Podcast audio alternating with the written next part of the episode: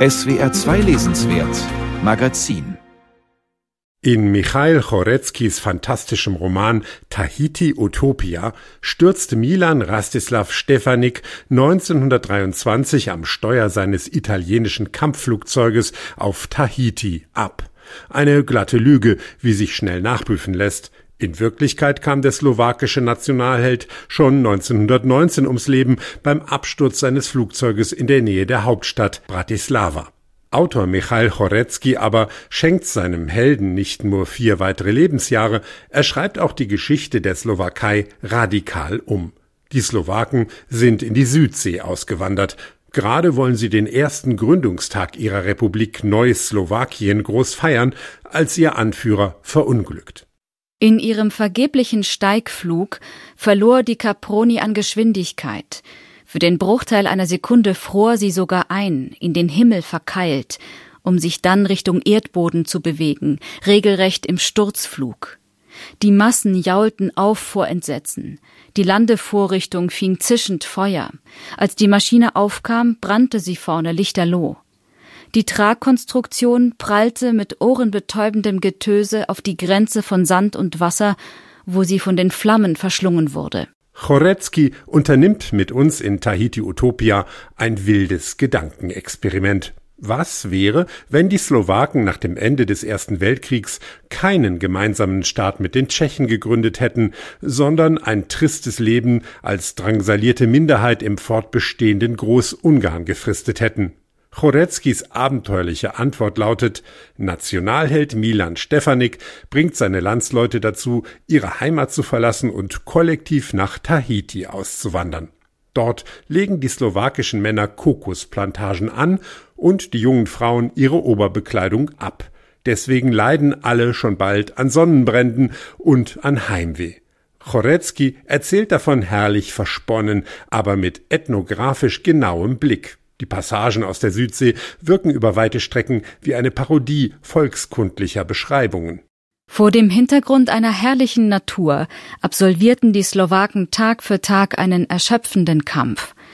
Wohl auch deswegen zeigte sich die Leidenschaft fürs Tätowieren fast in allen Einwanderergruppen. Auf den immer dunkler werdenden Körpern tauchten vor allem Motive aus der alten Heimat auf, von Panoramaansichten der Hohen Tatra über volkstümliche Dekors bis hin zu den geometrischen Mustern des Nordens, den Pflanzenornamenten des Südens oder abstrakten Verzierungen. Auch wenn es so klingt, Autor Michail Chorecki erschafft mehr als eine skurrile Fantasiewelt unter Südseepalmen. Tahiti Utopia ist ein historisch-politischer Roman, der die Neuordnung Europas mit dem Versailler Vertrag 1919 kritisch unter die Lupe nimmt. Breiten Raum bekommen die Pariser Friedensverhandlungen der Siegermächte des Ersten Weltkriegs, an denen der Autor seinen Protagonisten Stefanik als slowakischen Delegierten teilnehmen lässt. Der stört sich vor allem an dem herablassenden Umgang von US-Präsident Woodrow Wilson, einem Donald Trump seiner Zeit, mit den Anliegen der kleineren Länder.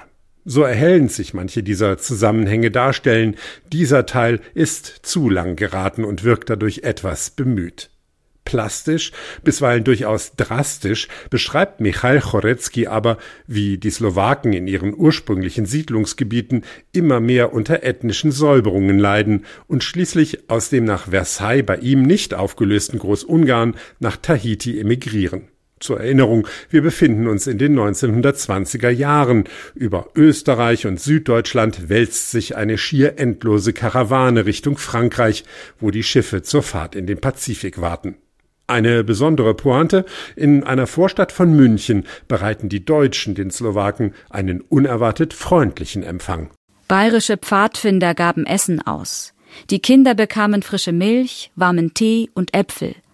Ein paar Jugendgruppen hatten ihre Mitglieder mobilisiert, die eine Kleidersammlung veranstaltet und Hilfswachen postiert hatten. Sie schenkten den Unterkühlten Socken, Hosen, Mäntel, Pullover, Mützen und Schals. Das Pfarrhaus und die Kirchenschule stellten für die Übernachtung zwei Turnhallen und zahlreiche Militärzelte zur Verfügung. Die Szene lässt sofort an die Flüchtlingskrise von 2015 und die deutsche Willkommenskultur denken. Womöglich ein leicht pädagogischer Hinweis des Autors an seine slowakischen Leser, die die großen Flüchtlingsströme von Budapest nach Österreich seiner Zeit selbst eher als Zaungäste beobachtet hatten. Mit einer weiteren Erzählebene treibt Chorecki das kontrafaktische Erzählen dann vollends auf die Spitze. Wir lernen eine neuslowakische Historikerin in der Jetztzeit kennen. Sie lebt also schon in dritter Generation auf Tahiti. Die junge Wissenschaftlerin hat, Überraschung, einen utopischen Roman verfasst. Darin wohnen die Slowaken im Jahre 2020 in einem unabhängigen Staat in Mitteleuropa, der Slowakischen Republik. Das einstige Königreich Ungarn wiederum hat nach der Niederlage im Ersten Weltkrieg zwei Drittel seines Territoriums, den Zugang zum Meer sowie 14 Millionen Einwohner verloren. Michal Chorecki gelingt hier eine schöne Wolte, mit der Realität und Spekulation noch ein bisschen mehr ineinander verdreht werden. Denn das Südseeslowakien ist inzwischen zu einem protofaschistischen Staat mutiert, in dem alternative Wirklichkeitsentwürfe nicht geduldet werden.